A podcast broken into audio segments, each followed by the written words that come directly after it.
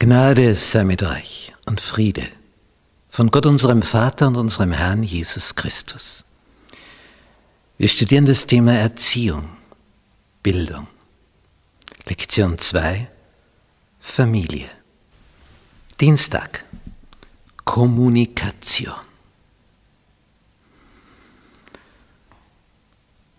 Je größer eine Firma, desto schwieriger wird es mit der Kommunikation. Da weiß der eine nicht, was der andere weiß und dadurch kommt es zu Missverständnissen ohne Ende. Bei Zweien fangen die Missverständnisse an und wenn es 20 sind, dann wird es immer größer. Wir hatten einmal eine Wohnung zu Beginn unserer Lehrertätigkeit als Ehepaar. Da konnte man beim Nachbargrundstück auf einen Bauhof hinunterschauen. Da war also ein Baumeister, da lagen die ganzen Baumaterialien herum, da standen die Bagger und die LKWs sind gefahren. Und jeden Montagmorgen war dasselbe Bild. Da stand der Chef unten im Hof, das fand immer im Freien statt. Du konntest ihn hören, was der sagt. Und seine Arbeiter, Maurer, Hilfsarbeiter, die standen alle um ihn herum, so im Halbkreis, und jeder musste berichten auf seiner Baustelle, wie weit er ist, wie lange er noch dort sein wird voraussichtlich, ob er fertig ist, wann er fertig werden wird. Und dann gab der Chef die Instruktionen, du gehst dorthin, du verputzt dort die Garage, du machst dort dies, jener, jenes. Befehlsausgabe am Montagmorgen in der Früh. Und das letzte von ihm, und dann will ich informiert werden am Abend über den Stand der Dinge. Es war eine Kommunikationsstunde. Könnt sagen, die meine Güte, der könnte jetzt dort schon einen Ziegel auf den anderen schlichten. Weg mit ihm, hin dort an die Arbeitsstelle. Es war wichtig, dass das Schiff ausgibt die Befehle, wer, was, wann, wo, wie zu erledigen hat. Befehlsausgabe, Kommunikation. Und dann, dann rennt das Ganze. Und es kennen sich alle aus, alle sind am selben Stand der Information und es geht wieder weiter.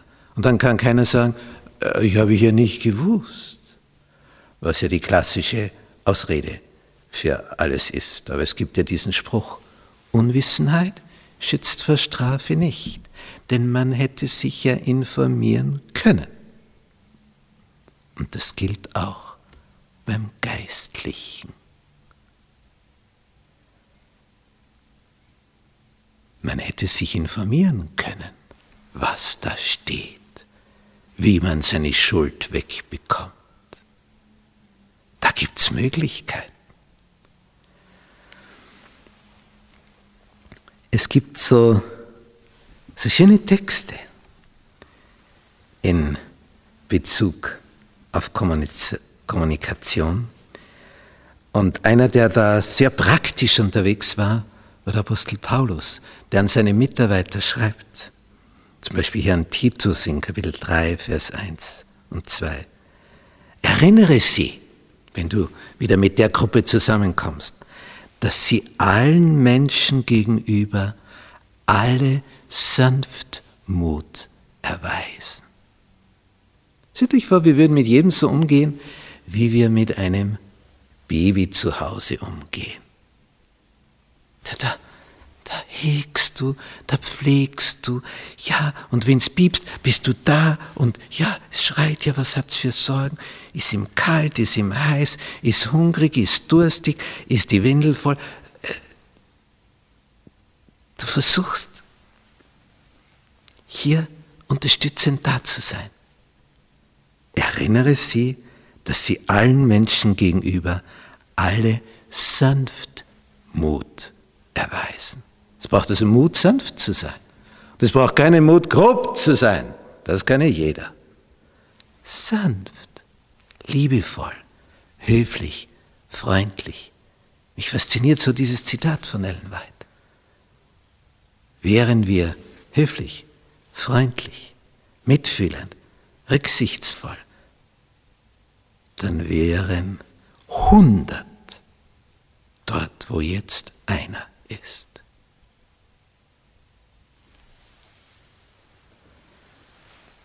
Wie schreibt Paulus? Verleumdet einander nicht, ihr Brüder.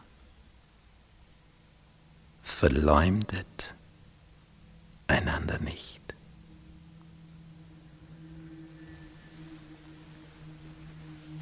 Warum nicht? Das entspricht nicht Christi Geist. Kommuniziere in Liebe höflich, respektvoll, in Achtung, voller Mitempfinden. Dann wird sich was bewegen auf diesem Planeten.